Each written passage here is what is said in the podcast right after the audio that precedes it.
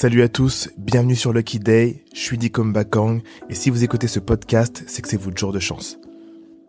Lucky Day, c'est un podcast sur les entrepreneurs les plus créatifs aux parcours les plus divers et qui ont des vraies histoires à raconter.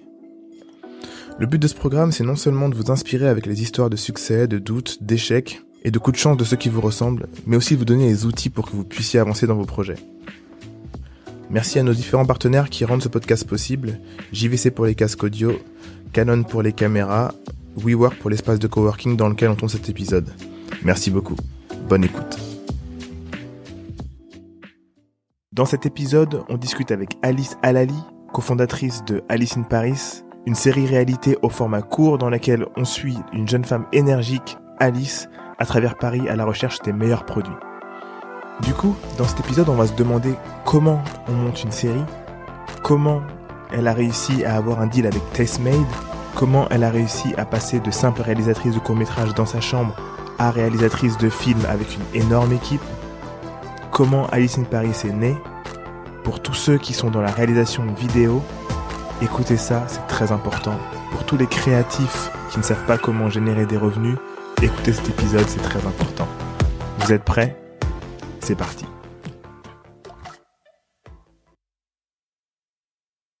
Salut à tous, bienvenue dans un nouvel épisode de Lucky Day. Je suis Dicom, je suis avec Bakang et Sylvain. Salut Yayo. On est les Musli Boys et on est aujourd'hui avec Alice Alali, aka Alice in Paris, que vous pouvez voir sur Tastemade depuis quelques années déjà, depuis trois ans, depuis Ouais. 2016. C'est ça. Et Donc, sur euh, Amazon. Et sur Amazon. Clap, clap, clap, clap, clap pour ceux qui savaient pas. Amazon Prime. Euh, Alice. On est super content de t'avoir, moi particulièrement parce que j'ai kiffé ton taf. Aujourd'hui, on t'invite pour parler vraiment du côté entrepreneurial de, du monde de la vidéo et de la réal. Euh, beaucoup de gens euh, ne savent pas comment commencer, ne savent pas comment vendre leurs projets, etc. Donc, euh, on voulait parler un petit peu avec toi déjà de ce, ce truc que tu as réussi à faire avec Alice in Paris. Vraiment le début, comment tu as réussi à, créer ça, comment tu as eu le deal avec euh, avec Tastemade. Pour que les gens se rendent compte, juste, est-ce que tu peux nous donner un ordre de vue? C'est c'est c'est quoi en termes de vue aujourd'hui Alice in Paris?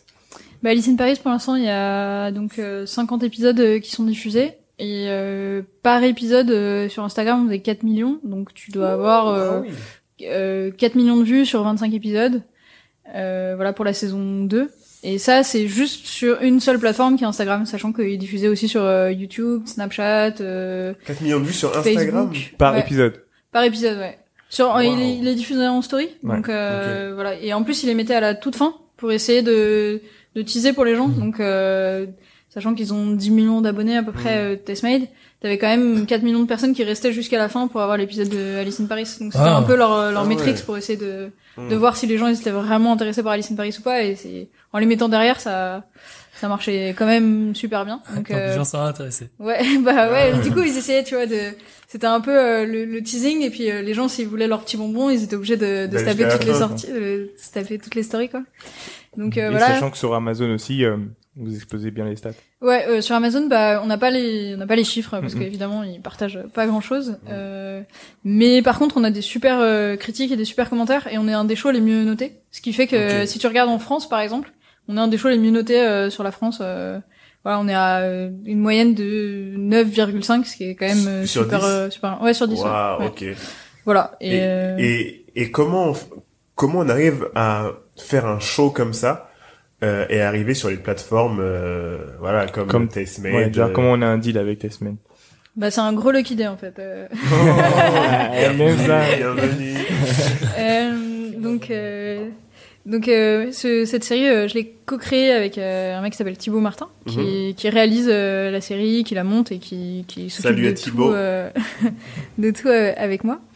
Et euh, ce qui se passe, c'est que Thibaut et moi, c'était en 2016. Euh, on faisait, euh, on faisait un peu tout sur des courts métrages. Moi, j'essayais de produire un peu euh, des courts métrages de potes, Mm. euh, des choses comme ça. Et euh, on cherchait des occasions de sortir le 5D et les objectifs et de et voilà et de faire des choses et de se montrer. À cette époque-là, on avait euh, ouais, je- si on faisait une vidéo ou un petit un petit court métrage, on avait 200, 300 euros de budget. Mm. On était vraiment en mode Création euh, de contenu, quoi. Voilà, euh, et- essayer des choses, tester des choses, euh, et puis euh, aller partir un peu dans tous les sens. Mmh. Moi, j'avais j'avais déjà réalisé un petit court métrage que j'avais essayé de faire tourner en festival, et je m'étais rendu compte que j'avais pas du tout compris euh, ce que c'était que le game des festivals, euh, parce que j'avais perdu. Euh, en gros, j'avais j'avais été sélectionné absolument nulle part. T'es vraiment confronté à genre tous les autres créatifs du monde. Ok. Donc t'as intérêt vraiment à faire un truc qui, qui dépote quoi, parce que euh, tu vois que les gens ils... Et moi à ce moment-là j'écoutais un podcast qui s'appelait 404 et le gars de 404 c'est un graphiste et il expliquait qu'il avait trouvé un moyen pour gagner au concours. Et moi ça m'avait vachement Ah ouais intrigué. Je m'étais dit putain le gars il a, tu sais parce que les graphistes ils passent leur temps à participer à des Ouais, concours et tout. Et je m'étais dit ah ouais attends moi, moi aussi je vais essayer de connaître un moyen de participer au concours et de gagner les concours. Donc j'ai décidé de, on décide de faire ce concours avec Thibaut et euh, on y passe euh, genre un dimanche après-midi. Mhm. Euh, fait ça à l'arrache. euh, j'ai la vidéo elle est encore sur internet. J'ai une espèce de manteau à capuche dégueulasse. euh, Je suis en jean. euh, Il fait moche, il pleut. Enfin vraiment tout est tout est euh, pas pas génial. Mais on a gagné le concours en fait. Et euh, on a gagné euh, 10 000 euros. Et on était genre c'était l'après-midi la plus productive de genre toute notre vie. On Attends, mais 10 000 euros. à la 10 fin 000 euros, du il te, les, il, te les, il te les vire sur ton compte perso Ouais, en PayPal. Genre, un Ah, jour, t'as un virement PayPal. Ouais. Ah, ok. ouais, ok. et vraiment, on était, mais, au sommet, au sommet de la vie, quoi. Moi, je me Ouais. souviens, j'avais reçu le mail, euh, il était 7 heures, euh, 7 heures du matin, j'ai reçu le mail, je me suis levée, et j'étais folle de joie, quoi. J'étais Ouais, genre, waouh, on a 10 gagné 000 un truc de ouf. Mais, euh, euh, pour une vidéo qu'on a fait rapidement, en plus. Donc, Ouais. euh, on était au sommet de, au sommet de notre vie. Et deux mois plus tard, il y a eu un autre concours exactement un peu dans la même veine, euh, euh, présenter son quartier, etc. C'était pas Airbnb cette fois-ci, c'était un autre truc, une, une plateforme australienne. Mhm. Et euh, on a décidé de, de le refaire, euh, donc de refaire à peu près le même format qu'on avait fait, euh, qui nous avait permis de gagner, mais euh, mieux. Euh, Ouais. Travailler plus l'esthétique, euh, travailler plus le costume, travailler plus l'histoire. On a passé euh, Et Une plus d'investissement aussi, peut-être. comment? A plus d'investissement Ouais, aussi. c- plus d'investissement. On a loué, on a loué un tout petit peu de matos. Genre, on a payé 80 euros un slider. Enfin, Mmh. voilà, vraiment, on a, on a, on a plus investi euh, de temps et de d'énergie euh, mentale là-dedans. Euh, et cette fois-là, on n'a pas gagné, mais on était euh, top euh, créateur. Enfin, les, tu peux voter en fait pour les Ouais. autres créateurs sur la plateforme. Et on avait eu des super commentaires, des cool, super quoi, retours. vous les plus cool. a été Ouais, on était les plus cool. Ils nous ont pas sélectionnés, mais c'était nous. Le prix du jury. Euh, le voilà. prix du, Du public. Le prix du public, exactement. Et, euh, et voilà. Et à ce moment-là, il y a un gars qui s'appelle euh, Antoine Dils, qui est distributeur de web-séries. Donc, c'est un mec qui achète et qui vend des, des web-séries sur porte bien Internet. son nom, hein, Antoine Dils. Ouais. Ouais, Dils, exactement. ouais. Des ça. Mais je pense que ce gars-là ne sait pas à quel point il a influencé notre vie. C'est-à-dire, dernièrement, là, il nous a recontacté et euh, il nous a proposé de travailler sur un truc euh, un peu, un peu pourrave et tout ça. Mais, euh... mais, mais, je- mais, mais j'ai réfléchi et je me suis dit, en fait, là, on est en train d'habiter dans un appart qui sert à tourner Alice in Paris. Ma vie, tous les jours, c'est de me lever et de faire Alice in Paris. Ouais. Ce mec-là ne sait pas à quel point il a changé ma Ah, vie. mais Enfin, oui, c'est vraiment, c'est un truc de c'est ouf. c'est un truc de malade.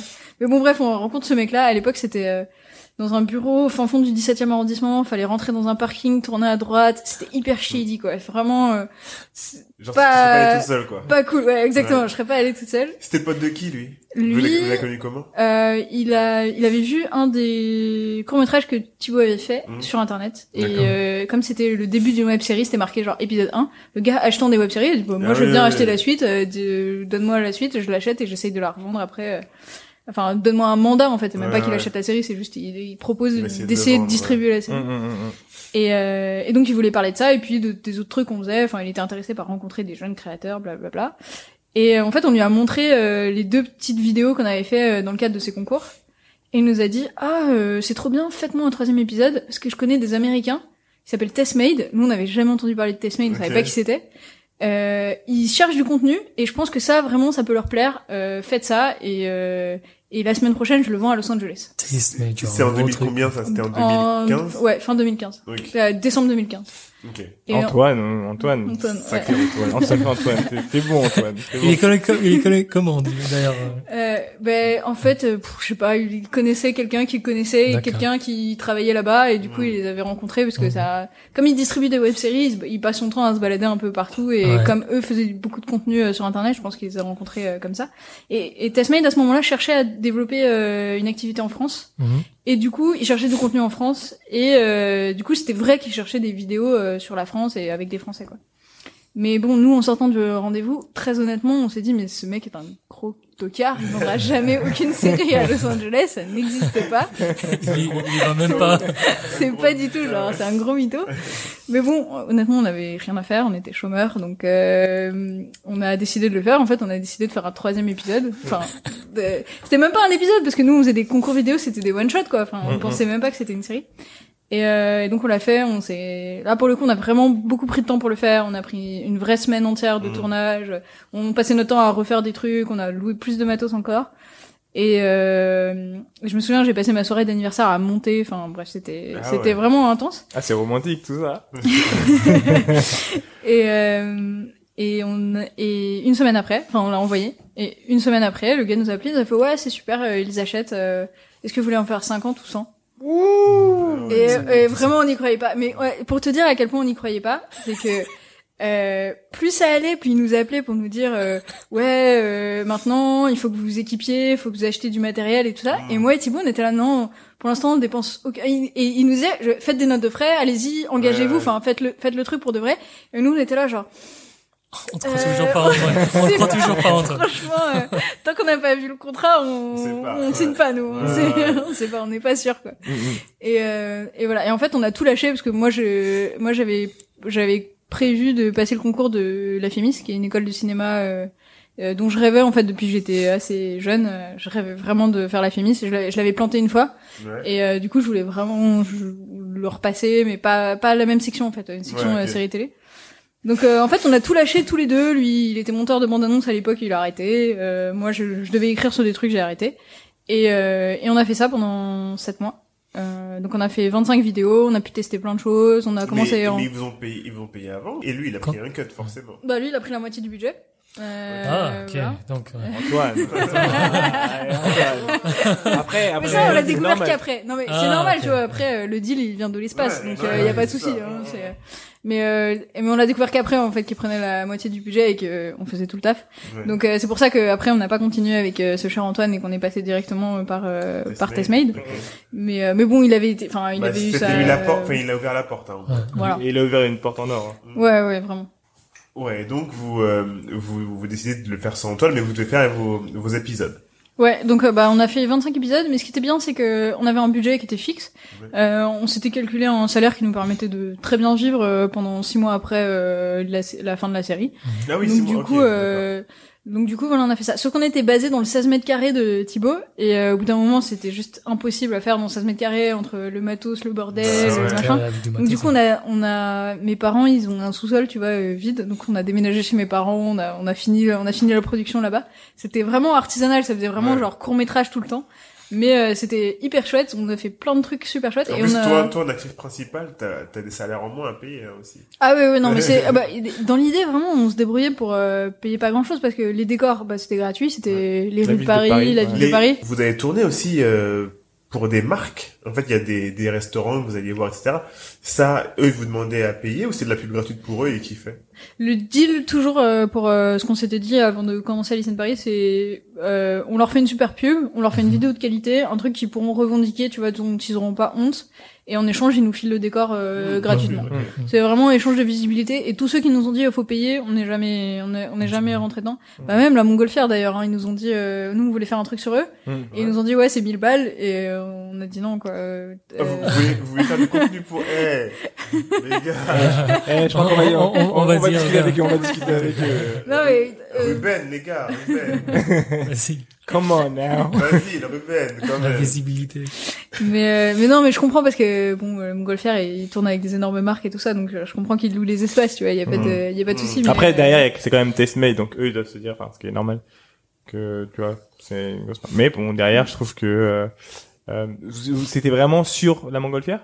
C'était euh, ouais c'était dans l'idée c'était euh, Alice et sa copine euh, Marjorie euh, font du sport quelque part et on avait dit bah en fait elles font du sport à la Montgolfière le la salle de sport la plus cool de Paris là où tu Mm. peux déjeuner enfin un peu Ouais, la manière cool. dont c'était fait dans tous les épisodes de Alice in Paris c'est-à-dire on a toujours un petit instant boutique Mm. qui est euh, notre Mhm. instant pub où Ouais. on fait euh, voilà on décrit en fait en en direct euh, qu'est-ce que c'est le lieu on essaye d'être le plus réaliste possible. Et dans l'idée, c'est une vraie série interactive parce que t'as plein d'Américains qui viennent à Paris et qui font genre un petit Alice Tour, tu vois, ils choisissent leur lieu et C'est un truc à vendre, ça, d'ailleurs. Enfin, ça, ça se vend déjà? euh, bah, je vends la carte euh, sur internet. Donc euh, si les gens ils veulent la carte, la Google Maps avec tous les endroits bien référencés avec euh, le truc, euh, bah ils ils l'ont sur internet. Et sinon là pour la sortie de la saison 3, on est en train de préparer une carte euh, papier Mhm. qu'ils vont pouvoir euh, acheter. Donc soit c'est un objet un peu collector parce qu'il y aura des jolies illustrations qui pourront juste afficher ou qui fait comme ça. Mm. Soit ça peut être vraiment un outil de pour euh, quand t'es dans Paris de guide. Voilà. Et on va le sortir en français, en anglais. Mais ça c'est en, cours de création. Ce sera pour la sortie de la saison 3, donc en janvier, janvier, février quoi. Alice, Alice euh, in Paris peut se retrouver, être euh, in London, euh, in America. Ça c'est un peu mon rêve en fait. Euh, on l'a déjà fait voyager. Elle a pris des vacances dans le sud de la France et euh, Sympa, au hein. ski, Ouais, ça reste à la montagne. Ouais. Et ouais, c'était c'était un des c'était un- une des périodes de tournage les plus joyeuses et les plus cool euh, Mm, qu'on ait fait. euh, Mais c'est aussi une grosse galère niveau prod parce que pour le coup le temps Ah, est les- compté. ouais. Et euh, tu peux pas, tu sais que des fois euh, bah, tu, tu pourras pas revenir quoi. Autant Mm. à Paris, des fois on rate un plan, un machin, on dit bon c'est pas grave, c'est à côté. euh. C'est quoi la, la semaine dernière on tournait à Frenchy to go, Ouais. un super truc euh, euh, de Gilles Marchand là. Et, euh, et on a raté le plan d'extérieur parce qu'en fait la nuit maintenant elle tombe tellement vite Ah, que, attends, 16 heures, que du coup à 16h on arrive et en fait il fait nuit tu vois on peut pas faire le plan. Bah c'est pas grave on est retourné euh, deux jours après ça nous saoule euh, Mm. c'est c'est chiant et tout mais bon on, le- on le refait quoi.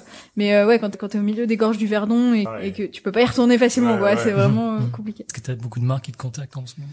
Euh, pas euh, pas énorme. On démarche la plupart du temps. C'est aussi parce que je pense qu'on essaie de trouver des trucs qui sont pas non plus trop évidents, euh, Mhm. des trucs qui sont un peu cachés, pas forcément cachés, mais en tout cas insolites et qui nous correspondent un peu à notre euh, ce qu'on veut faire dans Alice in Mhm. Paris, notre esthétique et tout ça. Donc c'est pas si facile que ça en fait de trouver les de trouver les lieux. Il y en a énormément, mais euh, mais voilà. Et sinon, non, on est marqué contact. euh, non, il y a eu Daman, bah le truc euh, Mhm. que vous avez vu.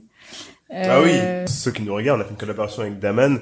Et en fait, Daman, on les a contactés après avoir vu que Alice était allée les voir pour euh, pour faire un, Leur un- présentation de la collection de printemps, je crois, euh, Exactement. de printemps. Et on s'est dit, ah, Daman, trop fort. Et après, on est allé les voir. Ouais, ouais, ils Ouais. étaient hyper cool. ouais. On a fait Ouais. une belle collaboration avec Une eux. seule collab et euh, et donc si je reviens à- au, au, au cheminement, là vous avez eu déjà euh, de l'argent du coup de de Testmate pour pouvoir vivre.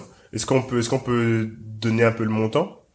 Euh, ouais, ouais, bah, on Ouais. peut dire que c'est 50 000 euros. 50 000 euros du coup pour la saison 1. Mm. 50 000 euros, ça te permet de vivre. euh, et comme vous, vous tournez de toute façon avec vos, vos trucs, vous tournez. Ça fait 25 épisodes Ouais. de une minute. De, ouais, Et une une minute minute trente. trente. Mm. Sachant que pour tous ceux qui sont dans l'industrie, ils vont se dire, et on le sait aussi, il faut dire, c'est que c'est peu d'argent. C'est peu Ça peut paraître être beaucoup d'argent, mais en réalité, c'est peu d'argent pour euh, ce qu'on, enfin la tâche de travail qu'il y a derrière. Et donc, euh, mais c'est souvent ça quand t'es plus petit, tu dois faire euh, beaucoup avec peu. Mm.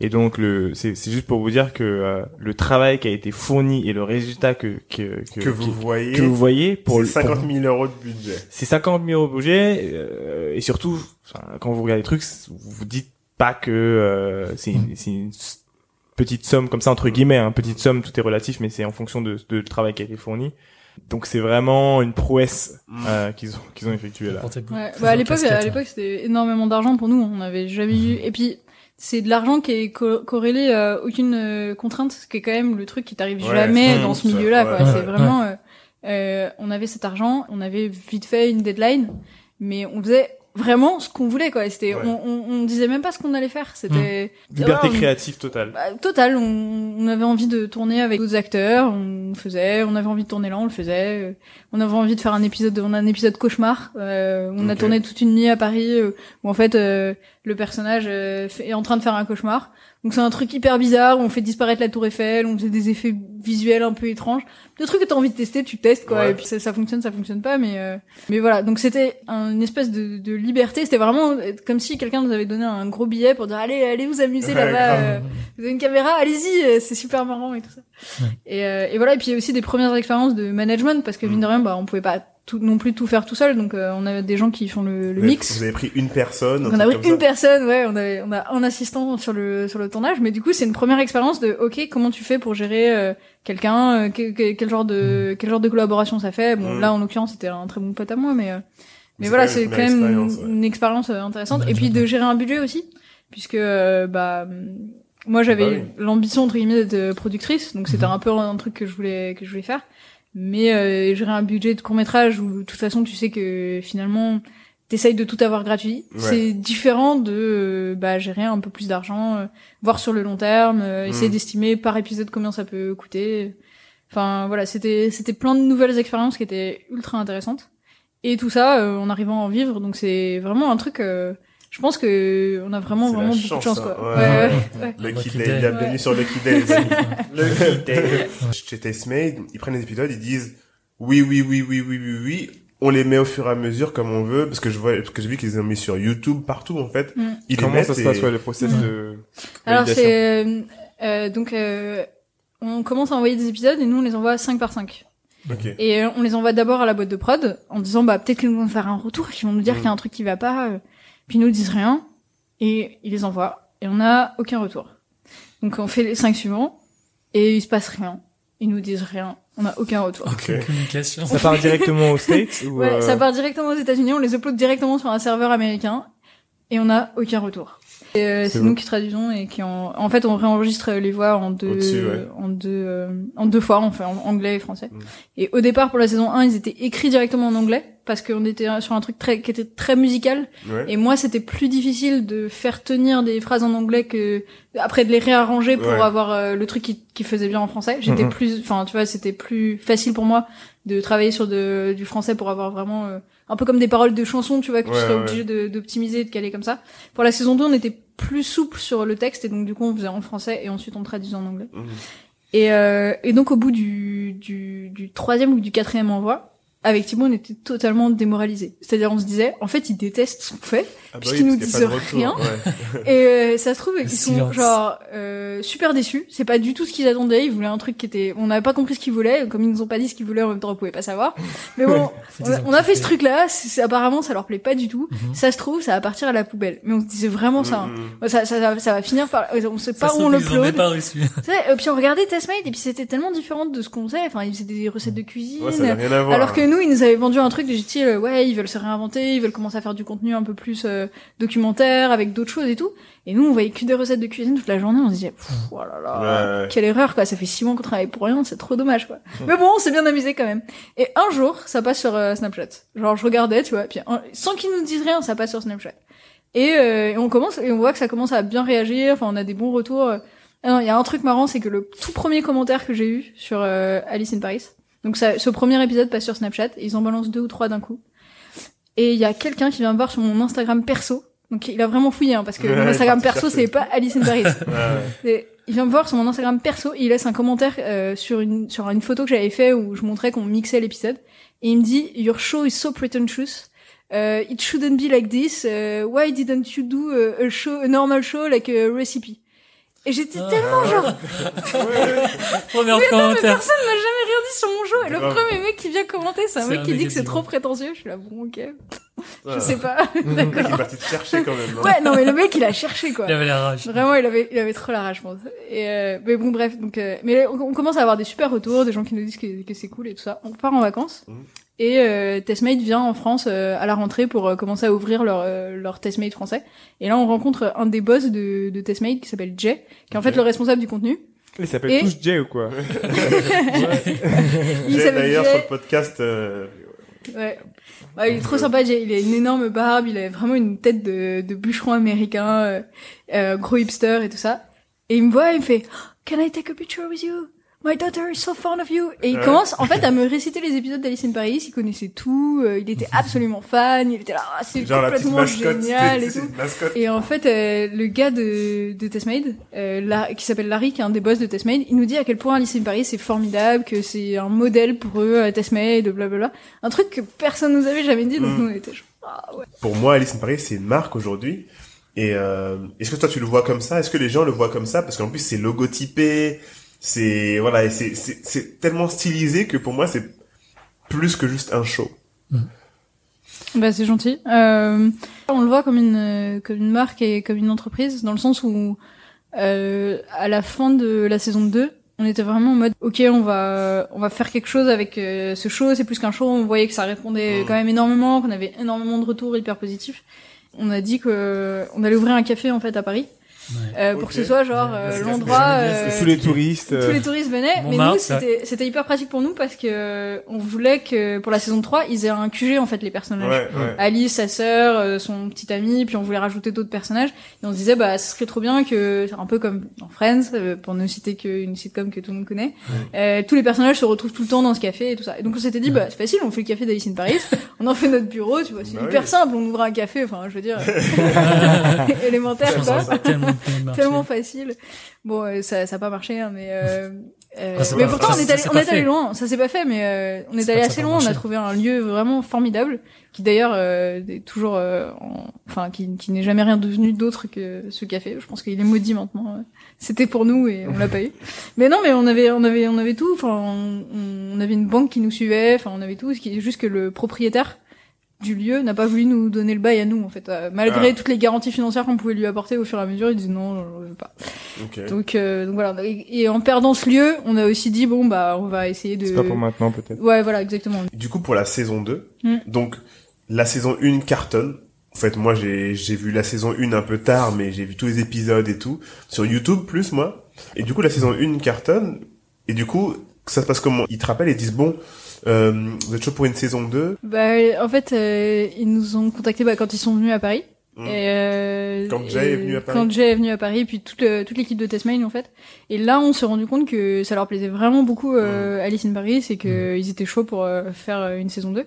Et c'est là où on a commencé à se dire avec Thibaut, ah bah en fait, euh, on pourrait faire plus de fiction, faire des épisodes plus longs, rajouter des personnages, euh, raconter. Parce que nous, au départ, on est des raconteurs d'histoires. Ce qu'on veut, c'est Les storytellers. Ouais, vraiment, c'est c'est ce qu'on essaie de faire, quoi. Et euh, présenter. Il y a plein de gens en France qui nous disaient, ouais, elles sont vachement bien vos petites pubs. euh, Est-ce que les restaurants ils payent? Et nous, ça nous trouait le cœur à chaque fois. On disait, ah non, mais on veut pas faire de la pub, on veut raconter des belles histoires. Ouais. Et, euh, et c'est vrai que quand tu regardes euh, le, euh, ce qu'on faisait, c'était c'était euh, vachement euh, euh, bizarre que nous on dise ouais on raconte des super histoires et ça va des histoires qui durent une minute avec Ouais. un personnage qui se balade dans un resto et t'as 20 secondes du truc qui est pris par euh, la présentation de la Ouais. boutique c'est vrai que ça ressemble à une pub quoi Ouais, mais en une minute, faut raconter beaucoup de trucs, hein. Ah, mais ouais, c'est surtout ça, c'est ça beau. remplit quoi. Ouais. Ouais, c'est enfin voilà, après c'est esthétique et tout ça, Ouais. mais euh, voilà, nous on voyait déjà qu'on pouvait en faire de vraiment de la fiction, vraiment un truc, mais je comprends que le reste du monde ne voyait pas forcément, hein. c'était Ouais. c'est pas du tout euh, c'est pas du tout euh, une critique. Et, euh, et du coup, on leur a pitché ça. On leur a dit, bah voilà, plus euh, plus long, euh, plus de plus de personnages, avec une histoire qui se suit. On leur a vendu un espèce Mhm. de feuilleton sur cet épisode, plus l'histoire d'amour d'Alice et tout ça. Et euh, ils ont dit, ouais, ok, allez-y, euh, cool, euh, go, Let's go. euh, let's go. Et, euh, et on est parti de, de de chez Antoine Dils parce qu'on faisait dans le cadre de sa de sa boîte de prod. On a Mhm. monté notre propre boîte de prod. Ah, vous avez, vous avez monté votre boîte de prod. Ouais, du coup. ouais. Du coup, on a, bah, on est parti quoi. On a dit bon, bah, déjà full time, euh, tout, euh, vraiment euh, eng- engagé sur euh, sur le projet. C'est quelle forme votre boîte, du coup? C'est quelle forme? C'est une SAS. Euh, C'est une SAS, ok. Ouais, c'était un peu la next step euh, évidente parce Mhm. que de toute façon, euh, le- je- si on était resté chez Antoine Nils, il nous demandait de créer une boîte pour lui faire des factures parce que lui Mhm. ça l'intéressait pas d'avoir des salariés, des Euh, machins, des trucs. ouais.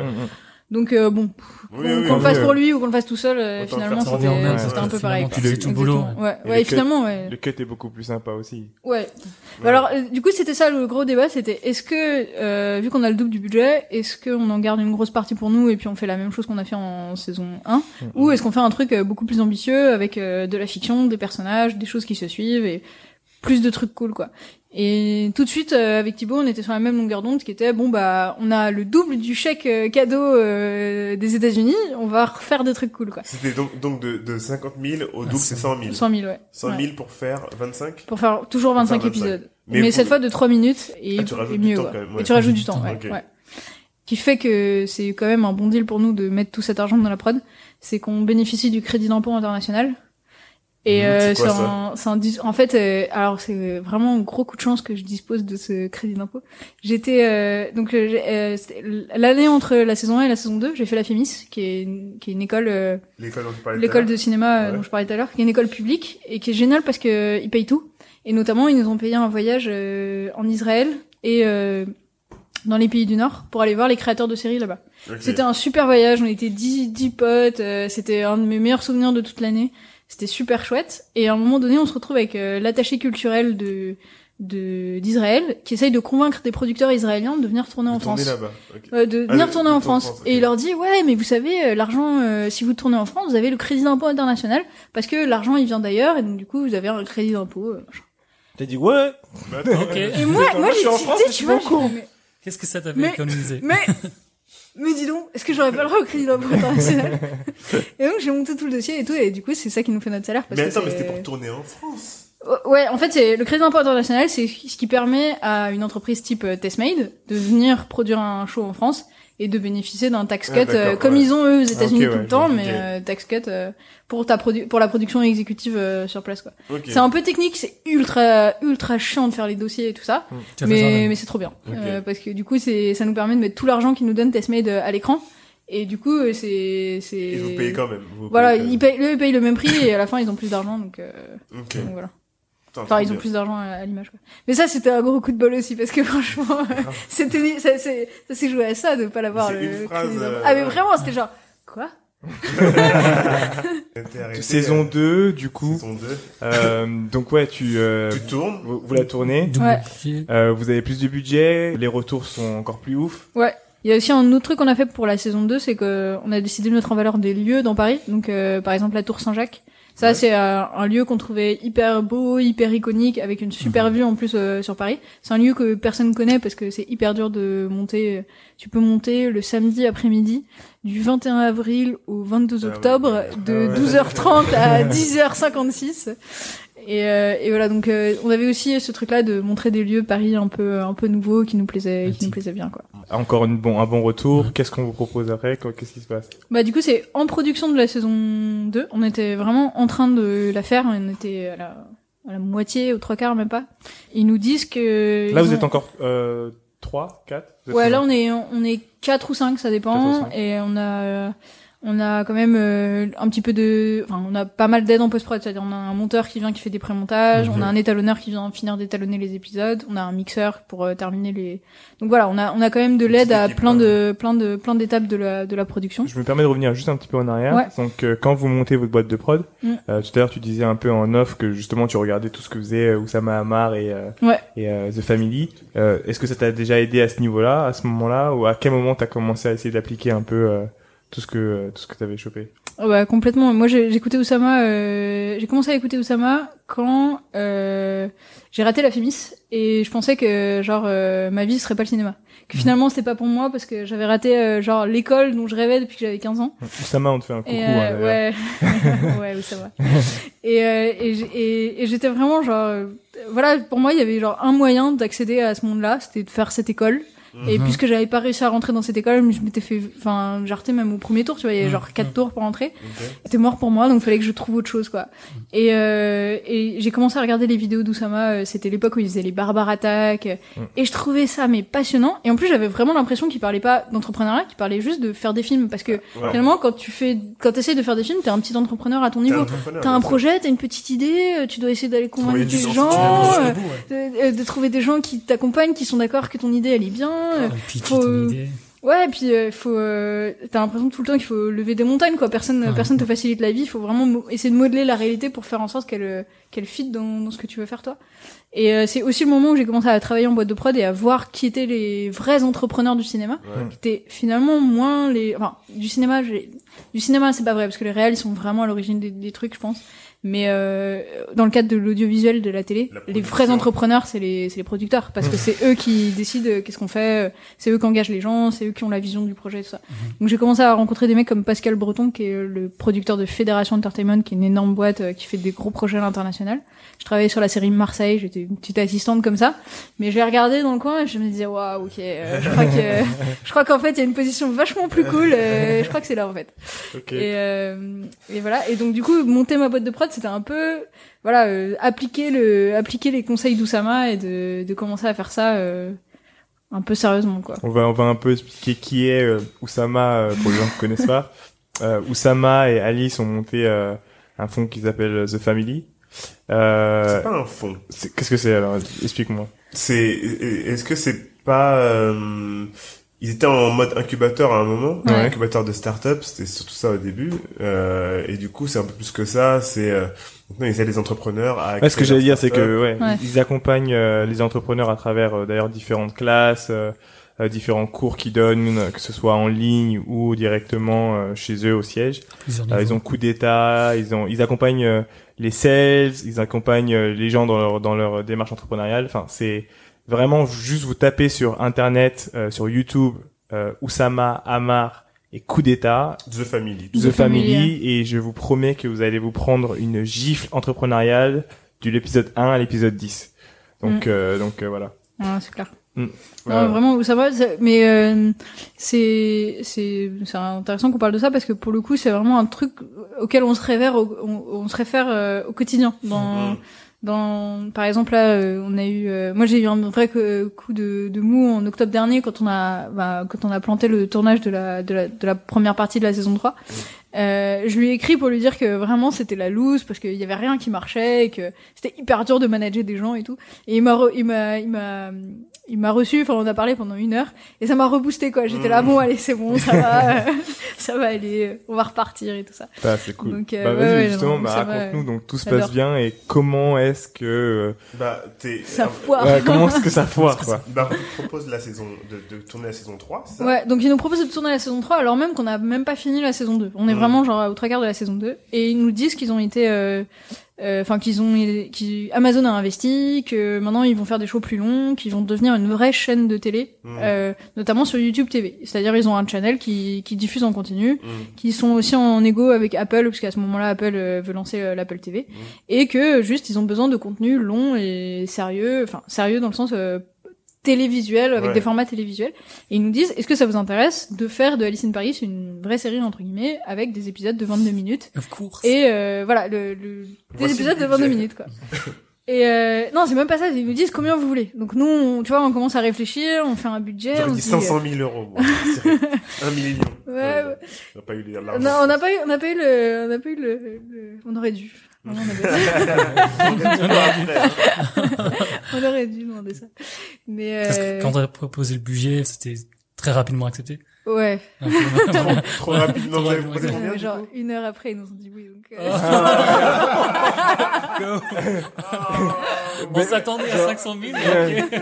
Euh, mais ça veut dire qu'en en cas, vous savez, pour la saison 4, ouais. Non. euh, non la première fois. renégocier votre, stop, votre- Et, et, et, Un peu de négo. Ouais. et donc, c'est quoi le budget du coup pour la saison 3 C'est le but, c'est le double de la saison 2. D'où la Ok. saison 2 c'est encore une fois c'est énormément d'argent pour nous c'est-à-dire Mm. à chaque fois on double la mise et c'est quand t'es encore dans ces dans ces sommes là ça je pense que après quand tu passes un stade euh, tu vois plus trop la différence entre Mm. un ou deux millions peut-être Mm. que tu la vois je sais pas hein, mais j'imagine que tu la vois plus trop mais vraiment entre 50 et 100 on a vu tellement la différence Mm. que du coup nous Entre passer 100 de et 100 à 200, 200 on était là mais, pfff, oh là là mais oh là C'est- là C'est entre 100, du c'est entre, en fait, c'est entre, c'est entre 100 000 et 200 000. Donc, ok, c'est, on, on double. ouais Mais la vidéo, elle passe de 3 minutes à à 22 23 minutes. mois, c'est Ouais, ça, c'est ouais, que- 22 minutes, moi, c'est ça que je vois, c'est la charge de travail. Elle, elle est. C'est énorme. Tu vois, elle- vraiment, elle passe à un autre niveau. ouais. Et euh, mais ce qui est intéressant, c'est que euh, et si les gens peuvent retenir ça, c'est que peut-être que euh, au niveau du du deal, t'as pas été euh, euh, assez gourmande, mais ça montre aussi à tous les gens qui vont écouter ce podcast-là et qui Mm. sont du métier que euh, vous avez affaire à une nana qui est capable de faire votre boulot avec moins. Avec moi, Ça, ça fait exactement. peur. tu vois ce que je veux dire? Et, et qui sait que, euh, qui connaît sa, sa valeur, parce que pour les prochains deals, bien évidemment, elle négociera beaucoup plus fort. ouais, Mais ouais, ouais, c'est, c'est super intéressant. Super intéressant. Mais en tout cas, enfin, on le voyait aussi comme euh, encore une fois euh, un chèque de liberté quoi. C'est vraiment euh, ah euh, on peut créer notre série. Mais euh, moi je sortais aussi de d'un an à la Fémis où euh, pendant toute l'année euh, j'avais eu des producteurs euh, vraiment des gens du métier, euh, des scénaristes qui nous disaient à quel point c'était dur, à quel Mm. point euh, tout était verrouillé, que Mm. vraiment les chaînes euh, n'en faisaient qu'à leur tête et que t'étais Ouais, obligé que d'écrire de la toi, merde. Et moi, toute la journée, j'étais là. Ah moi je fais ce que je veux en fait. ah ouais, tu galères, mais tu sais quoi, moi je me lève le matin, j'ai décidé d'aller tourner un épisode au ski, bah je le fais quoi, je m'en Mm. fous. euh. Ah, c'est hyper galère. Ah ouais, ouais, c'est moi qui porte les caisses, mais au moins je tourne mon épisode de ski. euh, je fais ce que je veux. C'est marrant, Donc ça. du coup, c'est c'était vraiment comme ça qu'on le voyait. Enfin, c'est toujours comme ça qu'on le voit, qui est euh, voilà, on, il nous offre euh, de la liberté et Et après, bon, peut-être qu'elle coûte pas trop cher pour l'instant, mais euh, je pense, je pense que c'est hyper C'est difficile. quand même cool, hein. euh, euh, je ouais, lâche, non, c'est ça, c'est vraiment, c'est hyper cool. Et en plus, vous dealez avec une boîte américaine, donc du coup, euh, j'ai l'impression que ça vous donne aussi une liberté, parce que je pense que les contraintes françaises sont autres. Euh, peut-être qu'il y a du micromanagement avec les... Ouais, bah je sais pas trop comment ils voient le truc. Je pense que c'est hyper exotique pour eux, qui est euh, on est en France, on est loin, ils nous ont fait un chèque il y a un an. euh, ils attendent le truc et puis Ah ouais Donc ouais. du, du coup, il y a toujours pas une, des discussions, enfin Toujours pas. régulières. Ah ouais. non toujours pas. Et on leur a vaguement dit ce qu'on allait faire. On fait ah ouais cool, Ils ça a l'air bien. confiance à la- Ouais. comme ça. Et euh, Ils et savent ce que, voilà. en fait, c'est que vous avez su prouver très tôt que vous savez ce que vous avez à faire et ils sont contents du résultat. Donc, à partir de ce moment-là, ils se disent, OK, on les laisse faire ce qu'ils savent faire de mieux. On leur donne le cash. Par contre, venez avec le résultat, tu Ouais, voilà ça. Et euh, bah, du coup, maintenant, plus le temps passe, plus on est obligé d'arriver avec un truc bien, Ouais, quoi. Ouais, c'est clair. Plus costaud, ouais, bien sûr. Et passage de, Mais, de 2 minutes ouais. à 23 minutes, c'est énorme. énorme. Bah ouais, ouais, c'était, c'était beaucoup plus compliqué que ce qu'on avait anticipé Ouais, aussi. Qui est- ils nous ont demandé à un moment donné où tout roulait pour nous, c'est-à-dire euh, Mm. les épisodes étaient diffusés, on avait que des super retours, ils nous annonçaient des résultats de fou. euh, nous, on s'éclatait, on était. Non mais quand on nous ont proposé la saison 3, on était euh, dans le sud de la France, on avait loué une maison, une baraque avec une piscine et Ouais. Euh, et on tournait euh, des épisodes d'Alice in Paris et c'était chouette quoi. Et on y passait Mhm. un mois, c'était le mois d'août, c'était trop bien. Euh. Trop bien. Et euh, donc du coup, quand ils nous ont dit 22 minutes, ah ouais, trop bien, on va faire pareil. mais quoi. comment est-ce que tu fais alors que tu te dis, euh, bah, 3 minutes c'était déjà difficile, je rajoute euh, 19 minutes de plus. Ouais, bah nous, non. Non, nous, non, on s'est dit- nous, on s'est dit c'est plus simple en fait. Bah justement, bah, Nous, on s'est dit c'est plus est-ce que simple. tu dis ça? Euh, parce que à chaque chaque trois minutes, en fait, fallait trouver une histoire, fallait trouver un début, un milieu, une Mhm. fin, des Mhm. tâches. C'était un truc Après, qui. tu peux avoir des longueurs peu. Voilà, exactement. On s'est dit, bah, c'est mille fois plus simple. On trouve une histoire par épisode, on l'exploite. Allez, euh, on fait une vraie sitcom, on met trois histoires, même tu mets trois histoires par épisode, et puis ça va rouler. Mais alors là, Mhm. comme sur des roulettes, quoi. On casse deux trois acteurs, puis les décors, ça va être facile. Le son, on fera tout en post prod. non, vraiment, on était, on était très très détendus. hein. Alors qu'est-ce que tu as appris alors pendant cette... euh, Bah du coup, euh, euh, on a on a commencé euh, fort. On s'est loué des bureaux, euh, euh, un super plan euh, au cœur de Paris, euh, truc à opéra. C'était un- ça, ça ressemblait à un squat. On a commencé à écrire nos trois épisodes et puis assez vite, on s'est dit bon bah il faut qu'on tourne cet été, il faut qu'on profite des longues journées, du beau temps. Pas moyen qu'on se re- qu'on tourne en hiver parce que moi je déteste tourner en hiver. Je suis en petite robe tout le temps et j'ai froid. Et Ah, euh, du coup, euh, Ah oui, j'étais là. à fois, ouais. Ah ouais, je suis tout le temps en robe, je suis tout le Mm. temps un petit, un petit débardeur, parce que ce qui est Après, joli, c'est avoir une toute petite silhouette, tu vois, au milieu de la ville. Et donc, du coup, si tu mets un gros manteau, ça casse, ça casse un peu tout le truc, quoi. Donc, euh, je sais que esthétiquement, c'est plus joli, mais qu'est-ce que c'est dur d'être en robe, les mecs, franchement. Ah, bah euh, bien croire. je, douille, quoi. Donc, euh, moi, je veux qu'on tourne en été, donc on commence à se préparer. Donc, on est au mois de mars, on commence à écrire et tout ça. Et on commence à engager plein de gens, euh, un directeur de prod super cher, euh, un régisseur général, ah, et on se prend pour des, tu vois, des super producteurs. Ah, on est fiers de nous, quoi. On est là, waouh, on a des bureaux. On fait une série pour Amazon. euh, et puis, euh, et puis en fait, tout se casse la gueule. C'est-à-dire, on se retrouve, euh, on se retrouve premier jour de tournage. euh, on faisait 10 cartes de, quand on tournait à la saison 2, on faisait 10 cartes de 128 gigas par jour Mhm. de, de, de rush, quoi. On arrivait, on avait euh, 2-3 heures de rush. Et, euh, et là, on finit la première journée. Il y a 15 personnes sur le tournage. Tout est ultra compliqué. Tout met une plombe à se faire. Mhm. Et on a une carte de 128 gigas. C'est-à-dire rien du tout, quoi. Vraiment, c'est... euh, Et en plus, on a commencé par la journée la plus chère de tout notre budget. C'est-à-dire, on a tous nos acteurs. On a 7 acteurs. Et les acteurs, ça coûte cher. Mhm. Euh, tout le monde sur le tournage. Et... Et à la fin de la journée, on a rien, quoi. Vraiment, on a, Ouais, on a c'est trois rushs, on a trois plans et demi, des trucs dont on n'est pas content, on commence à regarder, on dit bon, bah ça, faudra qu'on le retourne. Qu'est-ce qui se passe du coup? Est-ce que comment ça se passe sur le tournage? Est-ce que justement vous avez vous avez perdu un peu le Vous avez perdu pied. un vous avez peu. perdu pied avec euh, comment gérer enfin finalement gérer le, le, le tournage? Et vous avez vu Ouais. votre argent aussi euh, j'imagine S'envoler. de la première journée. Bah déjà, on tourne. euh, donc déjà, ce qui est très différent, c'est que c'est des scènes de dialogue, alors que nous, on faisait. Ah, donc il y a du dialogue euh, il y a maintenant. du dialogue, ouais. Bah pour faire 22 minutes, à un moment Oui, donné, oui, t'es ouais. obligé, tu peux pas tout faire en voix off parce que Ouais. euh, c'est très très euh, difficile de rentrer dans une histoire quand elle est que racontée en voix off. C'est bien Mm. sur 3 minutes, t'y y arrives très bien, mais euh, sur 22, en fait, il faut de la voix off, mais il faut aussi euh, du dialogue quoi pour Mm. euh, temporiser, puis même pour s'attacher au personnage et tout, c'est c'est c'est en fait important. Et euh, et en fait, on se retrouve à tourner des scènes de dialogue, et ça nous- c'est hyper perturbant parce que moi, j'ai jamais parlé dans Alice in. Paris, j'ai toujours fait et là, du coup, je commence à ouvrir ma bouche, ça me perturbe, tu vois, je sais Ça pas marche quoi faire, ça marche pas. Euh, on a tous ces acteurs sur le tournage, puis on sait pas vraiment, tu vois, comment les Comment gérer. les manager, ouais. Ils ont l'impression, ils nous demandent des, ils nous posent des questions sur les personnages, on est là. Ah ouais. De questions, c'est pas trop. Enfin, on trouve qu'on les a bien castés. Après, ils sont super nos acteurs et vraiment ils sont, ils sont, ils sont hyper chouettes. Puis surtout, ils nous ont suivis euh, dans la galère, c'est-à-dire là, euh, au mois de septembre, on les a tous reconvoqués pour retourner la même scène, la toute première scène qu'on avait fait. On s'est retrouvés à faire exactement la même chose parce que cette scène était complètement ratée. On a dû Ouais. la refaire. Ils sont tous revenus. Et euh, on s'est dit ah, quand même on a de la chance parce qu'ils auraient pu arrêter de nous faire confiance et nous dire bon ok les cocos ça fait un an euh, Ouais, vous êtes bien ouais. gentils mais non quoi euh, je, je vous ai fait confiance une fois et je me barre quoi donc euh, non non vraiment ils étaient au top et euh, donc on se retrouve avec euh, tous ces acteurs toute cette équipe qu'on sait qu'on sait pas gérer en fait on sait pas les on sait pas quoi leur dire de faire faire Donc là, c'est la première fois que vous faites du management. euh, ouais D'une équipe. d'une équipe qui on avait fait ça sur des petits courts métrages mais c'est jamais pareil quand t'es en court métrage parce que personne n'est payé il y a pas d'enjeu d'heure sup euh, tu Ouais. t'en fous de finir la journée enfin tu t'en fous pas mais euh, tout le monde sait pourquoi il est là et il est là pour euh, les bonnes raisons qui est euh, te filer un coup de main parce que t'as l'air sympa euh, et puis parce que de toute façon il a pas un autre plan payé à côté euh, qu'il peut faire Mm. mais là on change complètement de contexte qui- on paye tout le monde euh, tout le monde est là pour apparemment faire un taf de professionnels qu'on les a engagés pour faire et ça marche absolument pas personne fait son taf et la plupart du temps on est tout seul à la caméra à dire mais je comprends pas pourquoi il y a personne qui nous aide et puis tout le monde est là à dire mais comprends pas pourquoi on n'arrive pas à vous aider en fait et, oh. et à la fin des Ah journées ouais. tout le monde nous tourne dessus pour dire qu'est-ce que vous êtes mal organisé euh, c'est vraiment eux- euh, eux, le fait, pire les- tournage de toute notre vie pires euh, tournages. et tout. euh, on a même des gens qui commencent à monter l'équipe contre nous, tu vois, à, passer, à partir à la table régie et à dire ouais vraiment, ils savent absolument pas ce qu'ils font, c'est pas du tout comme ça que c'est censé Aïe, se passer. euh. Mais tu vois, les professionnels de la Ouais. profession qui viennent nous expliquer, alors que nous, ça fait deux ans qu'on fait Alice in Paris, donc a priori, on sait à peu près ce qu'on Ouais, fait quoi. ouais. Bon, on savait pas du tout, mais euh, mais bon, ça, de nous tue, tu vois, de, à la fin de la journée, de devoir rendre des comptes à des gens qui nous disent ouais, on n'arrive pas à travailler, c'est vraiment de votre faute. C'est là, mais Hmm. En fait, c'est vraiment les process du coup. euh, Ouais, vous ouais, aviez vos process à vous Mm. et euh, qui n'étaient pas forcément les process euh, classiques, on va dire. Ouais, ce qui sont vraiment pas les process classiques et c'était vraiment une méthode de tournage qu'on avait fabricoté, tu vois, Mm. qui nous convenait. On avait, en plus, on avait vraiment inventé des trucs. On avait euh, une manière de se déplacer dans Paris. On avait, on a fabriqué une roulante, qui est une espèce de, ah, des, des caisses qui s'empilent bien, euh, euh, qu'on a fait avec des tubes qu'on a récupéré euh, chez France Bonhomme, le spécialiste des tubes en PVC. Enfin, vraiment, on a, on a bricolé des trucs, tu vois.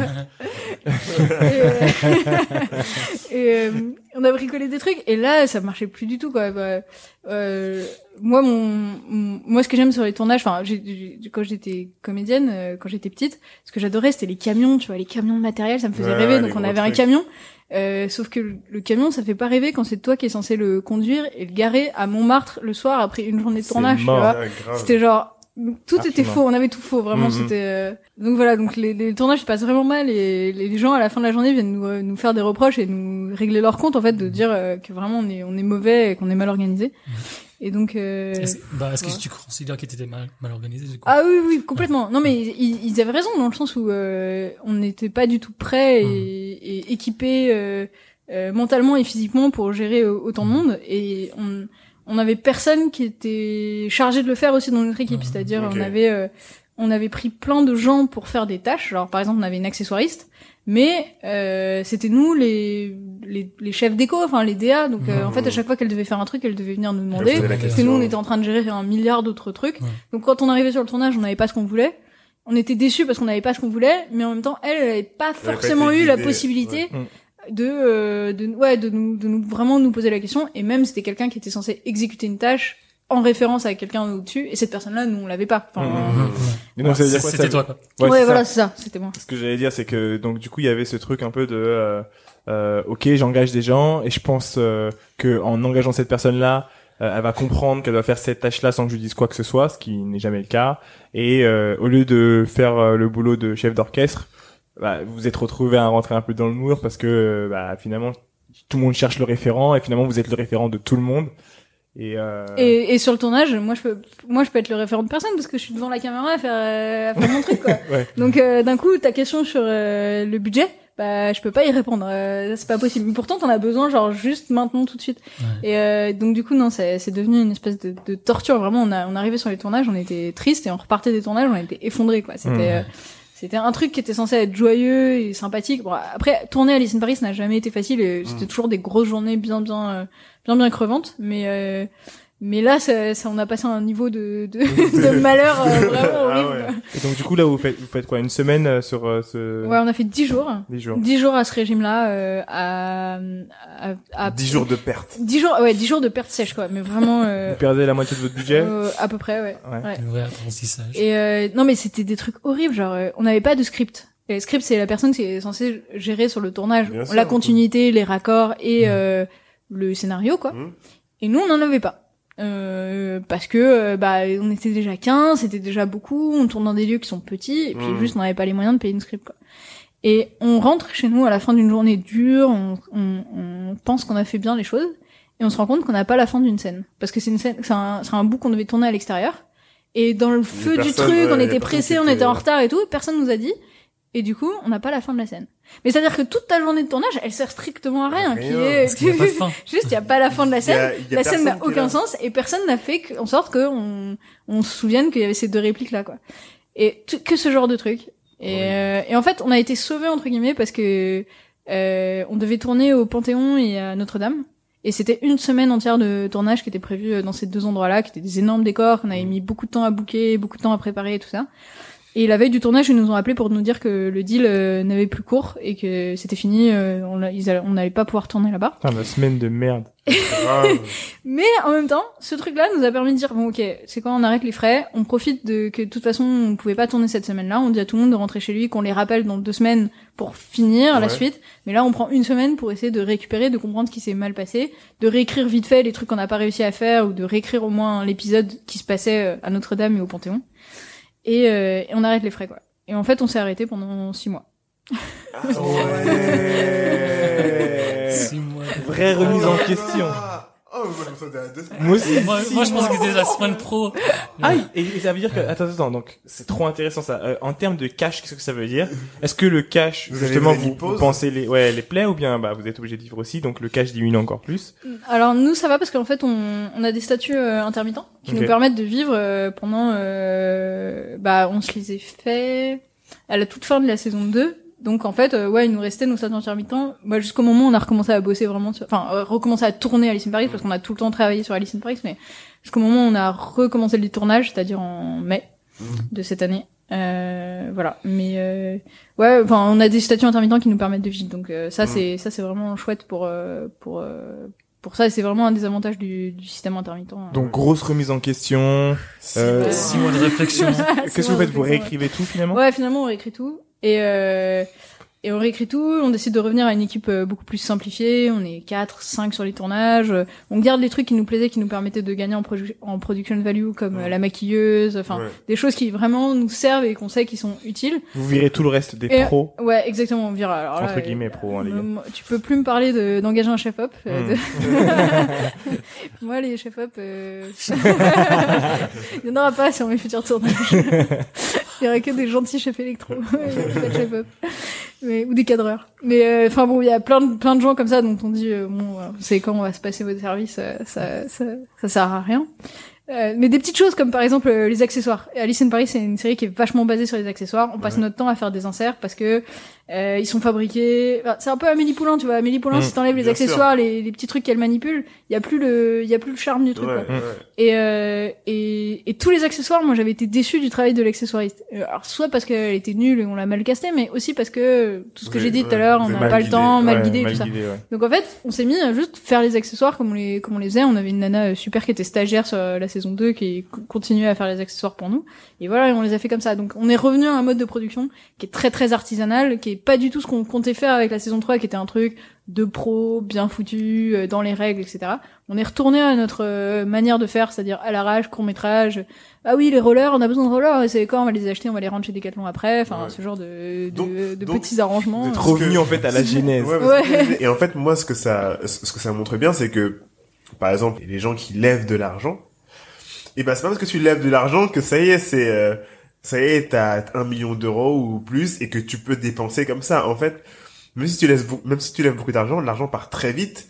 Et du coup, autant garder la même équipe, prendre une personne en plus qui peut avoir une vraie valeur Hmm. et vous faire euh, monter plus vite plutôt que prendre une équipe de 15. On fait tous la même erreur. hein. On fait tous la même erreur, ouais. ouais, Donc, en fait, on change pas ce qui fonctionne bien, faut peut-être Ouais. juste le tweaker un petit peu Ouais. Pour aller plus vite. Ouais, mais nous on a voulu tout changer, c'est-à-dire on avait ces 22 minutes, on s'est dit bon bah on fait, euh, on- a voulu tout changer, mais en même temps on a voulu suivre les règles qui paraissent établies et hyper euh, euh, incontournables euh, dans les métiers de l'audiovisuel, qui est Mm. euh, voilà quand tu passes quand tu passes d'un tournage à l'autre, tu te rends compte que bah il y a toujours à peu près les mêmes gens, enfin Ouais. les mêmes postes, je veux Même dire type poste, même ouais. type de poste. Le process il a l'air d'être ultra calé, non non non.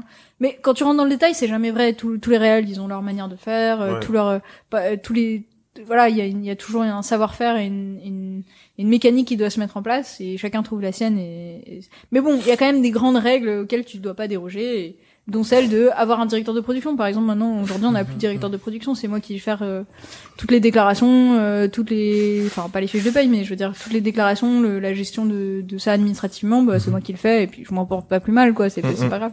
Pareil pour le budget et tout ça, on fait ça, on fait ça nous, quoi. Mais, euh, mais voilà, on est revenu un peu à la base et, euh, et voilà, on a tout réécrit et on a fait des, on a aussi compris comment ça marchait un peu le 22 minutes, qui est, on a, on a essayé de, voilà, de voir euh, une scène de dialogue, bah ça peut pas durer 4 minutes parce que si ça dure 4 C'est minutes, euh, boring. on a tout réappris quoi. Vraiment, on a réinventé la roue bien comme il faut. Ça, vous, c'est que vous avez adapté vos 3 minutes à vraiment un vrai format de Ouais, 23. ouais, tout à fait. Euh, C'est un challenge. Ouais. Du coup, vous avez réussi à finir euh, les trois épisodes. Ouais, là, ouais, là, on est, on est presque à la fin. Là, on est en fin de montage. euh. On a vu qu'il y a beaucoup de gens qui attendaient, qui réclamaient la saison 3, Dont moi. dont moi. Ah, mais Euh, ça, du coup, c'est horrible parce que moi, dont, dont la personne qui t'a fait le premier commentaire. Ouais, ah ouais, you're so, you're so, so pretentious. ah, peut-être que maintenant il va trouver ça nul, il va trouver ça bien, quoi. Maintenant, tu vas regarder son euh, Insta, euh, Ouais. Jean-Michel in Paris. ouais. donc est-ce que t'as la pression pour euh, la saison 3 un peu? Bah, alors, euh, je veux dire que je, je l'avais vraiment beaucoup euh, l'année dernière. était, euh, bah, quand on était euh, justement en train d'arrêter ce tournage, euh, on avait énormément de pression. En fait, c'était, euh, bah, il faut qu'on finisse absolument Mhm. dans les temps. Et euh, il y a plein de gens qui nous attendent. Et puis c'est super important parce que euh, bah nous on espère en faire une vraie série de 10 épisodes sur Amazon Prime. Enfin ça ça avait énormément d'enjeux. Mhm. Et puis au fur et à mesure qu'on a pris du retard et qu'on a Une merde de plus, et là tu Voilà. commences à relativiser. c'était ça exactement, c'était au bout d'un moment bah là surtout quand on tournait les, les derniers jours de tournage, c'était bon bah on a pas réussi, bon c'est pas grave, on regardera demain. Bon ça. Tant pis. Puis voilà, on a beaucoup dédramatisé, donc maintenant non, je vais plus trop, enfin plus trop la pression pour la saison 3. Après, je, je, je serais vachement contente d'entendre les retours de tout le monde Mhm, parce que mhm. de toute façon, on on a déjà tellement appris sur ce process-là de, depuis un an et demi que euh, que ça va. Enfin, Mhm. finalement, on s'est payé une école. euh, Enfin, on s'est Ouais. fait payer une école Bah, par, c'est euh, par des Américains. Est-ce que t'as, est-ce que t'as un entourage euh, proche avec qui euh, tu montres justement tes, enfin, le produit fini? Bah, on a, on, on, on est mauvais à ça, par exemple. On, on demande pas beaucoup de retours. Et euh, comme on était, on était beaucoup juges de notre propre travail sur la saison 1 et la saison 2. Saison 1 et saison 2, il y avait un phénomène qui était, on montrait aux gens et ils nous disaient, c'est beaucoup mieux que ce que je pensais que ça allait être. Donc euh, allez-y, envoyez ça. Ouais. Et nous, on cherchait toujours à, à améliorer, à quand même être dans un truc de euh, non, on n'est pas encore complètement satisfait, on Ouais. pense qu'on peut mieux faire et tout ça. Alors que tout le monde autour de nous nous disait bah ouais ouais c'est bien ton truc, euh, vas-y envoie-le quoi. Mm. Et, euh, et voilà, on s'en, s'en- on s'en satisfaisait jamais. Et, euh, et ça nous est arrivé par exemple pour un épisode de la saison 2 sur lequel on galérait, on hésitait beaucoup, on l'a montré pas mal et les gens nous disaient bah oui bien sûr c'est super bien, enfin allez-y, euh, de Ouais. toute façon on voit pas la différence quoi. Mais nous on voyait la différence, quoi. Ouais. c'était vraiment on, on était euh, Les artistes la... ouais on était un peu genre euh, jusqu'au boutiste du, Les du truc. détails, quoi. ouais. Et, euh, et là pour euh, du coup pour euh, pour la saison 3 euh, ouais je pense que c'est beaucoup plus important qu'avant de d'avoir des retours. Et c'est aussi plus long que sur 3 minutes tu peux très bien avoir la maîtrise du format enfin Mhm. moi je moi je vois bien comment en 3 minutes ça peut être super euh, joli fun Ouais, équilibré euh, j'y arrive sur 22 minutes déjà euh, c'est beaucoup plus beaucoup plus Compliqué. ouais. Nous, nous euh, pour notre, notre film de Noël, avec Vasken Toragnan. Euh, Salut Vasken. Salut parce On a, euh, on s'est dit en fait, plus tu vas faire court, moins tu vas faire d'erreurs. ouais c'est trop ça Et en fait, euh, bah, on a raccourci au maximum parce que à un moment, déjà trois minutes c'est très long, même pour, enfin à l'heure des réseaux sociaux c'est très long. Alors on s'est dit, allez, il faut raccourcir le plus possible, même si c'est un conte de Noël. En fait, autant garder juste le- les trucs les plus efficaces, qui ont le plus d'impact, et tout le reste, bah tu le vires parce que du coup, euh, ça devient une longueur. Tu vois, là pour 22 minutes, il y aura, il y aura un, enfin ça soit intense, tu vois. Ouais. Mais, mais après c'est la destination de euh, Amazon Prime et de Test Made. Mm. Donc c'est c'est autre chose, tu vois. Bah, c'est vrai que là, la saison 3, elle sera beaucoup moins calibrée pour les réseaux sociaux, qui est nos petits épisodes de 3 minutes. Euh, je pense que c'était parfait entre deux vidéos, euh, tu vois, que tu regardes sur, euh, sur YouTube ou sur Facebook. hop, tu regardes ça, tu peux passer directement Mm. à autre chose, et puis t'as une histoire complète et tout ça. Là, on sera moins là-dedans. Je sais qu'on va, on- enfin, on va quand même les faire en 3 minutes. Et on a quand même pensé à l'écriture comment c'était possible de faire que euh, 3 minutes soit quand même satisfaisante, que tu Mm. assez de contenu en 3 minutes pour te dire que tu vas revenir euh, voir euh, voir la suite. On a quand même vachement Mm. pensé à ça et, et pas mal découpé et écrit dans cette direction-là. Mm. Mais c'est vrai que le format, nous on a privilégié le 22 minutes en se disant de toute façon c'est là-dedans qu'on veut aller Mm. par- pour la suite.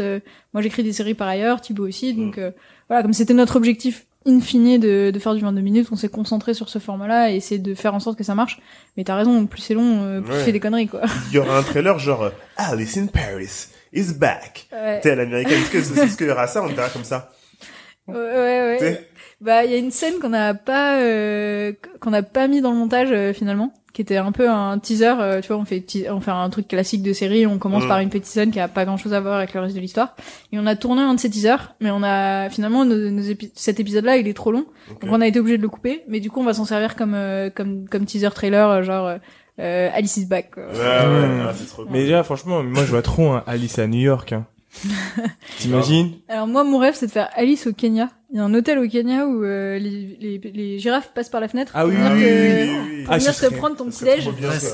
Ce serait Et alors ça, mais c'est genre mon rêve de faire l'épisode euh, Oh, bah. où Alice cherche son petit déjeuner, tu vois, son petit En plus, les déjeuner couleurs, elles sont comme- les elles sont ouf, les couleurs, là-bas. exactement, ouais. Moi, je pourrais jouer euh, le mec qui vous vient, vient vous servir à manger comme ça. Je vais pas le Kenya. Mais oui, Alice Non, in the ouais, World, c'était euh, c'était une des une des possibilités qu'on avait évoquées avec Testmade.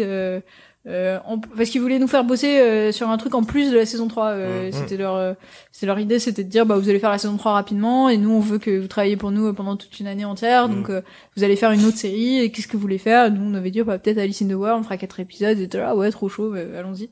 Donc euh, ouais Alice euh, Alice qui se balade euh, dans le monde. Ouais. Ça serait une très belle si, si jamais on fait pas de saison 4 Mhm. euh, ce qui est possible hein, euh, très possible euh, ce sera une belle manière de terminer la série quoi. euh, on est diffusé en Chine alors ça c'est rigolo. Euh, j'ai appris parce que l'année dernière euh, il y a des parents d'enfants euh, américains qui m'ont demandé si je pouvais faire des visites à leurs enfants euh, quand ils venaient à Paris. Parce qu'ils venaient que pour la série à que à cause de la série Alice in Paris. C'est-à-dire ils avaient vu Alice in Paris. Ah, ils avaient dit ah c'est trop bien et tout euh, on va venir visiter Paris. Donc les mômes étaient petits hein, ils avaient 6 ans et 8 ans. Et euh, ils connaissaient Alice in Paris par cœur mais vraiment Ah genre mieux que moi. ils Ils avaient même ton les accent. épisodes et tout.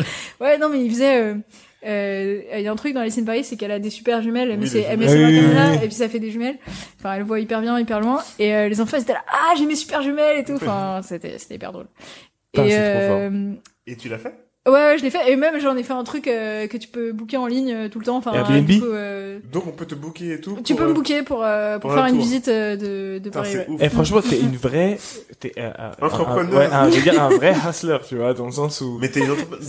Parce qu'en fait, tu as un site Alice in Paris à toi. Ouais. du coup Ouais, du coup, bah, donc pendant ce hiatus de six mois, où les gens nous Fallait demandaient que- monétiser, fallait, fallait refaire rentrer fallait- l'argent. fallait un peu euh, monétiser. Et euh, du coup euh... non c'est aussi pour le fan c'est c'est c'était une période pas très facile et je me suis rendu compte euh, que c'était hyper agréable en fait de rencontrer des fans Mm, mm. parce que ça me sortait un peu du truc de oh c'est horrible de faire Alice Mais in oui. Paris là c'était cool quoi donc euh, c'était un super antidépresseur euh, en plus je me faisais payer pour faire ça donc c'était parfait Ouais, ouais. Mais, mais, mais tu te rends compte que t'es un personnage public du coup? T'es, t'es en fait ton visage, il voyage dans le monde et ton nom, c'est, ton vrai nom. hein, tu les vends. C'est ton vrai nom. Et donc, quand les gens te voient, moi, toi, quand, quand je t'ai vu à la Montgolfière, j'ai dit, ah, Alice in Paris, tu vois, direct, parce qu'en fait, bah, c'est comme Amélie Poulain. C'était Amélie Poulain, je connais pas, euh, c'est Audrey Tautou maintenant, mais avant, tout le monde disait Amélie Poulain. Et, et, et Mm. toi, c'est un peu ça aussi, le truc.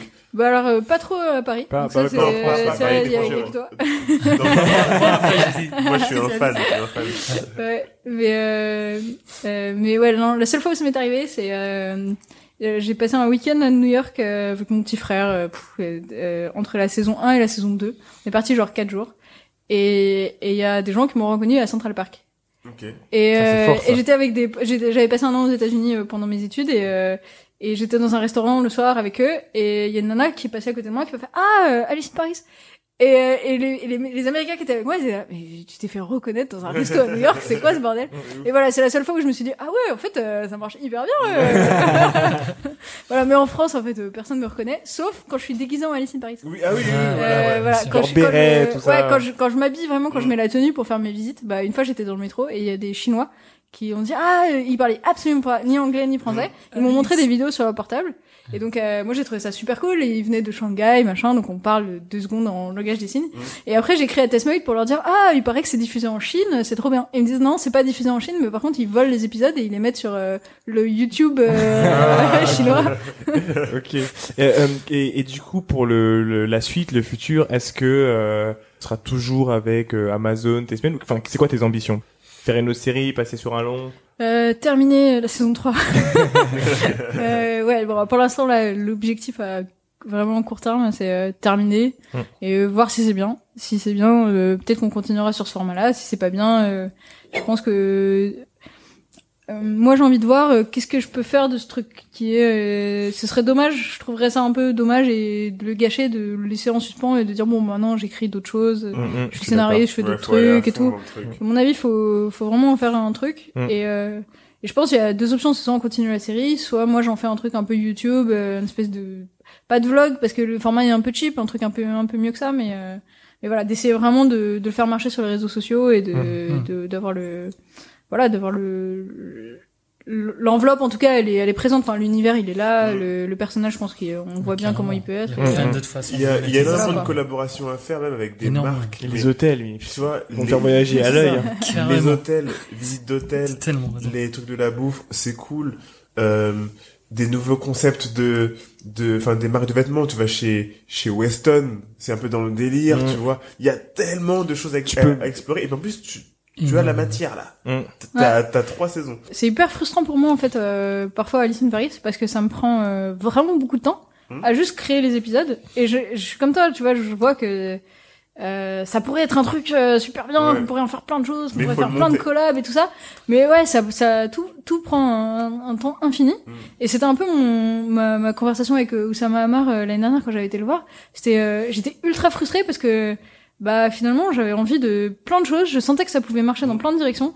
Mais juste à chaque fois bah fallait recruter des gens fallait euh, euh, manager des gens Mhm. fallait faire des trucs. Et, ça c'est devenu mon cauchemar tu Ouais, vois euh, Mm. là la dernière fois j'ai dû euh, trouver un auteur pour collaborer sur un, un projet qui a rien à voir avec Mhm. Alice in Paris et avant de dire oui, avant de d'envoyer le message pour dire euh, est-ce que tu veux collaborer avec moi, je tremblais quand j'étais là putain est-ce que c'est la bonne personne, je sais pas, Ah si ça se ouais, trouve ça ouais. partir en couille, je sais pas. C'était euh, c'est c'est un peu traumatisant pour l'instant. euh, je pense qu'il faut qu'on Il faut décanter un peu. Ouais, ouais. Et puis aussi qu'on retravaille avec d'autres gens et que ça se passe super bien ça, et, ouais. et que ça nous, ça nous dise non, mais ok, les collaborations peuvent, euh, peut fonctionner. peuvent fonctionner. Mais genre, le jour où vous avez trouvé euh, cet euh, entre guillemets assistant euh, euh, euh, qui va venir vous aider euh, à vraiment décanter, c'est-à-dire vous vous êtes la tête, vous avez les idées et après vous avez ce bras là ou ces bras qui vont venir aller, enfin il y en a un qui va vous chercher les partenariats, l'autre qui va vous aider pour tout ce qui est exécution, etc. Ça va ça va aller comme ça, tu vois, parce que effectivement entre euh, ce que vous pouvez générer en termes de finances avec les hôtels qui vont se faire plaisir de vous donner de l'argent pour que vous ayez visiter leurs trucs, les restaurants. Euh, faut vous dire que euh, sur un voyage euh, comme je sais pas moi un voyage en Corée, euh, vous pouvez potentiellement avoir quasi tout financé et euh, ça financera aussi votre billet d'avion et vous allez repartir avec énormément de cash et c'est énorme. bah, ça serait hyper chouette, hein. Moi, je pense que... L'office du tourisme. Euh, ouais, l'office du tourisme du Japon. Allô? Euh, si Mais c'est énorme vu que tu te rends compte qu'il y en a qui travaillent avec l'office du tourisme du Canada, Mm. je pense à Ben et euh, tu vois donc c'est enfin avec ta avec votre plateforme euh, Il y a des trucs à faire. Ouais, il y a Mm. vraiment, à faire. vraiment, vraiment Ouais, beaucoup de je choses à pense faire. que je pense qu'il y a pas mal de, pas mal de choses à faire, quoi. Ouais. Mais, euh, Comment ouais. transmettre cette information à quelqu'un, faire confiance à quelqu'un, déléguer. Ouais, bah Ouais. ça c'est c'est hyper dur. Mais moi je crois, moi je prends, euh, enfin je, je crois que les choses elles arrivent euh, parce que elles sont censées arriver et je pense que on n'était pas prêt à grossir autant euh, aussi vite, aussi vite. Ouais. Et que c'est tant mieux qu'on s'est soit pris cette énorme baffe. Ça va, enfin moi je sens que j'ai beaucoup plus de conscience de ce que je fais et de comment j'agis aussi envers les autres. Enfin je vois bien que la plupart des conneries qu'on a fait sur Alice in Paris, c'est sans doute de ma faute. Enfin, parce que moi, je suis très genre vite, faut se dépêcher. euh, Ouais. euh, allons-y. euh. mais bien sûr qu'on est prêt, vite. euh, donc euh, ouais, je, Mais c'est- mais- je vois bien comment ça peut être ce de que ma déjà fait, c'est énorme. Mais la première chose, c'est de l'avouer. Tu sais, ça change tout. Dans le caractère de quelqu'un, le, juste ce que tu viens de dire, cette phrase-là de dire, ok, en fait, je pense que déjà, euh, si on a foiré, c'est sûrement de ma faute. Ta courbe de changement, Elle est plus elle rapide. est beaucoup plus rapide que quelqu'un d'autre. Et ça, c'est, c'est, c'est énorme. La, la 99% des gens restent sur le truc de, bon, c'est pas ma faute. Ouais. Euh, Bah, vas-y. t- tu peux être tenté, hein, parce que euh, vraiment, il y a des moments où tu peux te dire, euh, mais euh, les gens sont là pour, euh, pour- contre moi. Enfin, Ouais, ils oui. veulent, euh, ils veulent euh, me, me take down, quoi. Haters. Euh, mais bon, je pense pas, en fait. Euh, Hmm. Vraiment, je pense que c'est de ma faute. Ok, peut-être Tout que à la fait. caméra elle est full, mais c'est pas grave. On va, de toute façon, on va conclure. euh, ouais. Alors, pour euh, pour conclure cette euh, cet épisode, qu'est-ce qu'on peut te souhaiter pour 2020 Euh, une bonne saison 3. Une bonne saison saison 3. Ouais, que trois. ça marche, que ça marche. Ok. Bon Ce serait vraiment bien. Une bonne saison Voilà. 3. Ok. Bah du coup, on, on te souhaite une bonne saison 3. Et du coup, où est-ce qu'on peut te retrouver sur les réseaux sociaux? Bah, sur euh, Instagram, Alice in Paris, euh, enfin, c'est un tiré du bas, euh, Alice Ok. in Paris. Et sinon, sur Facebook, euh, la page euh, Alice in Paris. Ok. Et sur YouTube Et alors sur YouTube, euh, le, les épisodes sont sur euh, le channel de Testmade, Ok. donc euh, voilà. Ou sinon, moi j'ai un, j'ai une chaîne YouTube, euh, mais il y a pas, pas pas énormément de choses qui se passent. Le mieux c'est de s'abonner à Instagram quand même. Instagram. Ok. Euh, TikTok bientôt. Bientôt Euh, TikTok. ah, bientôt TikTok. ouais. Dans l'épisode, ouais. Ok. Ok. Bah cool. Bah écoute, merci d'être venu. Franchement, ça nous a fait super plaisir. Merci à vous. Et pour tous merci. ceux qui écoutent ce, ce podcast, vous avez des informations d'une personne qui n'est pas dans l'univers, entre parenthèses, des startups, mais qui agit vraiment euh, comme une vraie entrepreneur parce que le, le monde de la réalisation, de la vidéo, c'est aussi être entrepreneur et on a les mêmes problématiques. Donc merci beaucoup et euh, restez fort parce que c'est pas un milieu facile. Et euh, bah, les gars, on vous invite à continuer donc à nous suivre euh, sur nos différents réseaux, euh, sur Instagram, DC's underscore Lucky euh, Day. Lucky Day, sur euh, Apple, Deezer bientôt, Spotify. sur Spotify dès maintenant, euh, Lucky Day. Euh, donc voilà, vous pouvez nous suivre un peu partout et euh, bah, continuer à, à écouter nos épisodes, ils sont vraiment vraiment instructifs. C'est un super podcast. Abonnez-vous. Abonnez-vous. Merci. Merci.